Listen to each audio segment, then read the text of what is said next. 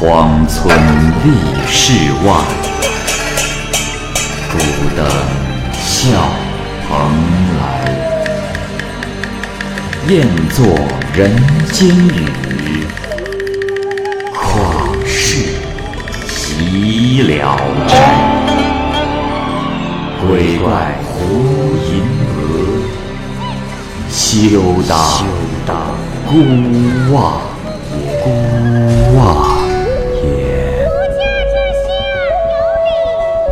白话《聊斋故事》，《聊斋故事》之鲁宫女，蚂蚁播讲。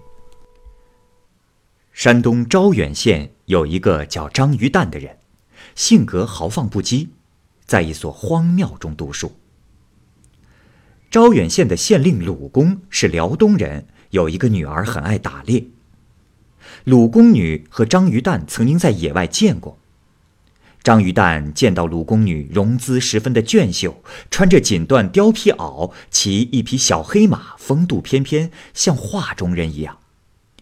张鱼蛋回到庙里，常常回忆起鲁宫女姣好的长相，极其的倾慕。后来听说姑娘暴病亡故，他难过的想寻死。鲁公因为离家乡太远，就将女儿的灵柩暂时存放在寺庙中，也就是张鱼蛋读书的那座寺庙里。这个张鱼蛋啊，对鲁公之女敬若神明。每天早上必定焚香祝告，一到吃饭的时候就去祭奠。他常常用酒洒地祷告说：“我有幸见到小姐半面倩影，常梦到你。没想到，美人竟然突然离去。今天，我虽和你近在咫尺，却像隔着千山万水。我心中的怅恨。”是何等的痛切！你我在世之时有礼法约束，死后应该没有什么禁忌了吧？倘若你在九泉之下有灵，就来找我，安慰我的倾慕之情。张鱼蛋半个月来每天都在祷告。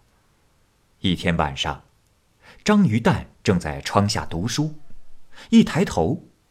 见鲁家小姐笑着站在灯下，张玉蛋慌忙起身问候。鲁家小姐说：“公子，我被你的深情感动着，也就顾不得私奔之嫌了。”张鱼蛋大喜，于是二人一起欢爱。从此，鲁家小姐每晚都来。有一天，他对张鱼蛋说：“公子。”我生前爱好骑马打猎，以射张杀戮为快事。杀生太多，罪孽深重。现在死了以后，灵魂飘着，不能安定。你如果诚心诚意的爱我，就请你替我念一部《金刚经》，我永远都会记着你的大恩大德。张鱼蛋诚心诚意的按照他的要求去做了，每天晚上都去为他诵经。有一次，正赶上过节，张鱼蛋想让陆家小姐和他一道回家，他害怕自己身子弱，经不起长途跋涉。张鱼蛋请求抱着他走，陆家小姐笑着答应。鲁家小姐特别的轻，所以张鱼蛋一点儿也不觉得累。从此他就习以为常，就连参加考试，两个人也是形影不离，但是必须在夜间赶路。后来。张鱼蛋要去参加秋天的大考，鲁家小姐说：“哎，公子，有句话，我还是要说，你的福分太浅了，考不上的。”张鱼蛋听了他的话，没有去应考。四五年后，鲁公罢官，家境愈发的贫穷，无力将女儿的棺材运回故乡，打算把女儿的遗体就地埋葬。却找不到一块合适的墓地，张鱼蛋就对鲁公说：“啊，大人，我家离寺庙不远，有一块薄田，愿意贡献出来给你家小姐安息。”鲁公听了很高兴，张玉蛋又竭力帮助他把灵柩安葬了。鲁公非常的感激他，却不知道他为什么这样做。鲁公走后，二人依旧十分缠绵。一天夜晚，鲁家小姐侧倚在张玉蛋怀中，眼泪如豆珠一样滚落了下来，说道：“公子，我们五年的恩爱，今天就要分离了。你对我的恩义，我不知如何报答。”张鱼蛋惊讶的问他：“到底怎么回事？”他回答道：“承蒙公子对我这个已死之人这么好，现在你已经为我念满了经书，所以我得以脱生到河北户部尚书卢家。倘若你还记得今天这个日子，过了十五年后的八月十六日，你就来河北卢家来找我。”张玉蛋也伤心的哭着说：“我已经三十多岁了，再过十五年，我就快入棺材了。到时，到时相会了又能怎样？”陆家小姐哭着说：“公子，我情愿给你当婢女，以报你的恩情。”过了一会儿，又说：“公子，你送我吧。”就六七里地。这段路荆棘很多，我的衣裙太长，怕过不去。于是他就抱着章鱼蛋的脖子，章鱼蛋把他送到了大路旁。到了大路上，他们看见路旁有许多辆马车，有的马上骑着一个人，有的马上骑着两个人。车子里有坐三个人、四个人的，甚至有坐十几个人不等的，唯有一辆以金花为装饰、挂着朱红绣帘的车子，里面只有一个老婆子在坐着。老婆子见鲁宫女来了，就叫着：“来啦！”女子答应着，回过头来对张生说：“公子，就送到这里吧，你回去吧。”不要忘了我刚才说的话。张生答应着，女子就走到车前，老婆子伸手拉她上了车，铃铛一响，车马就向遥远的地方走去了。张生无精打采的回到了庙里，将十五年后相会的日期写在墙上，想到念经还有这样大的作用，就更加诚心的念经。他夜里做梦，梦见神人告诉他：“哈哈哈哈哈，张鱼蛋，你志向可嘉，如果能去趟南海，就更好了。”张生便问神人：“啊，多谢神仙指引，只是此地距离南海有多远？”神人说：“哈哈哈哈。”南海就在你心中。梦醒以后，张于蛋领会了神人的意思，渴望领悟佛理，修行更加的诚心。三年后，他的次子张明、长子张正相继考取了功名。虽然张家逐渐富有，可是行善并不衰减。一天夜间，他梦见自己被青衣人带到了一座宫殿内，只见殿上坐着一个人，好像是菩萨。菩萨欢迎章鱼蛋道：“阿弥陀佛，你一向心善，非常可喜，可惜不能长寿。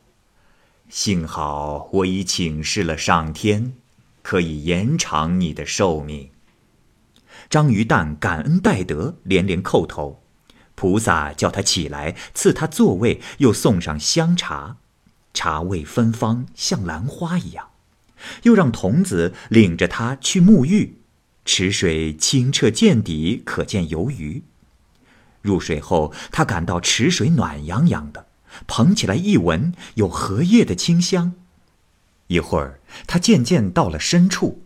失足陷入了水底，水深没过头顶，就一下子从梦中醒了过来。从此，张生的身体更加的强壮了，眼睛也更加明亮。自己捋了一下胡子，白胡子全落了。又过了几个月，他的下巴光净无须，面呈颜童，好像只有十五六岁。他又常喜爱玩游戏，也像个孩子一样。加上平时也不注意衣服服饰，不拘小节，玩出了事，两个儿子就去救他。儿子们经常劝他不要这样。又过了一阵子。他的妻子因为年老生病去世了，儿子想着替他在大户人家中找个婿氏。张玉蛋说：“啊，我先去趟河北，回来再娶吧。”张玉蛋屈指一算，和鲁家小姐约定的时间快要到了，就坐着马车带着随从去了河北。一打听，果然有一位姓卢的户部尚书，原来。卢尚书有个女儿，生下来就会说话，而且越长大越美丽，父母都非常的钟爱她。很多富家子弟都来求婚，可是姑娘总不愿意。父母很奇怪，一问，姑娘就详细的转述了转世前她和张鱼蛋的誓约。父母大笑道：“哈哈哈哈呃，傻丫头，张鱼蛋都是一个老人了。”人世沧桑巨变，现在恐怕他都已经作古了。纵使他还活着，大概也是头发和牙齿都掉光了呀。不久，张鱼蛋来到了卢家，却被拒之了门外。他返回旅馆后，非常的怅恨，但是也没有什么办法，只好在城外闲游，私下向人打听卢小姐的行踪。同时，卢家小姐认为张鱼蛋背叛了誓约，哭得茶饭不进。母亲对她说：“哎呀，我的儿啊，张郎不来，恐怕是已经死了。即便他没有死，也是他先背叛了你，也不怪你呀。”女儿一言不发，只是终日的卧床不起。卢公看到女儿日渐憔悴，心里非常的发愁，就想去会会张玉蛋，于是假装游玩散心，恰好在城外遇见了张玉蛋，一看却是个年轻人，卢公很惊讶，便和他几草而坐，闲聊了几句，觉得张鱼蛋非常的文雅潇洒，卢公很是高兴，就把他邀请到了家里。张鱼蛋刚说起卢姑娘的事，卢公就猛然起身，让她先坐一会儿，匆匆地走到里屋去告诉女儿。女儿非常的高兴，一下子就起了床，偷偷一看，可是他觉得这个人不像章鱼蛋，就哭着回来了，抱怨父母欺骗他。卢公极力说明这个少年就是章鱼蛋，可是女儿一言不发，只是哭泣不止。卢公出来，心情非常的懊丧，对待客人也就不怎么友善了。张生问道：“啊，请问您这里有官居户部尚书的老先生吗？”卢公随便的答应着，东张西望，心不在焉。张玉蛋觉察出卢公的怠慢，就告辞出来了。卢公的女儿只是哭，没几天就哭死了。张生夜里做梦，梦见卢公的女儿对他说：“公子，来找我的果然是你吗？你的年纪相貌都变了，见了面，竟然认不出了。现在我已忧愁而死，烦你赶快到土地祠招我的魂回来，我还能复活，晚了就来不及了。”张生梦醒后，急忙到卢公府上去打听，果然他的女儿已经死了两天了。张玉旦万分的悲痛，到亭陵的屋子里去吊唁，并告诉了卢公自己做的梦。卢公听完后，急忙前往土地祠为女儿招魂，回来掀开女儿身子上的被子，抚摸着女儿的尸体，呼唤她，为她祷告。不一会儿。就听见女子喉咙里咯咯作响，嘴也张开了，吐出了像冰块一样的痰液。